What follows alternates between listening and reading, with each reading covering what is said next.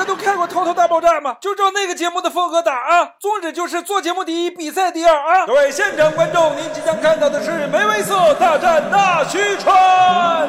好，亲爱的各位观众，您现在看到的是钟点工大赛，大赛奖金九百万美元，比的就是谁在最短时间内能够挣到这么多钱。首先，我们来介绍日本网红钟点工纳须川。从纳须川的头发颜色来看，我们已经能够察觉到他变成了超级赛亚人。尽管著名拳王梅威瑟一脸的淡定，但可能此时他已经吓尿了。要知道，普通赛亚人都是很难打的，更不用说超级赛亚人了。好，第一回合比赛开始了。尽管这是一场钟点工拳击大赛，但是比赛开始之后，两个人好像都在混日子。一场拳击比赛就这么变成了广场舞。这里我想提醒你们的是，今天比赛比的是谁最短时间能够干掉对手，而不是像钟点工一样，模特时间越长挣钱越多。两位选手此时也觉得广场舞跳的没什么意思了，于是集体决定改成日本传统项目相扑。我说两个选手，你们这个相扑也太不负责任了，怎么都不扑啊？想知道有多么不负责任？看看梅威瑟的表情，这哪是在打拳击，分明是在调戏对手吗？此时我们好像听到了两人的对话。我是那须川，你不要削，你要笑我就削你。看我这个头发，我已经变成超级赛亚人了！小心我给你来个龟派气功波。啥气功波呀？气功波你发呀？发了。好油根，好油根。你那啥玩意儿好油根呢？我真给你看。好油根，咋样？感受到了吧？我这才是正宗的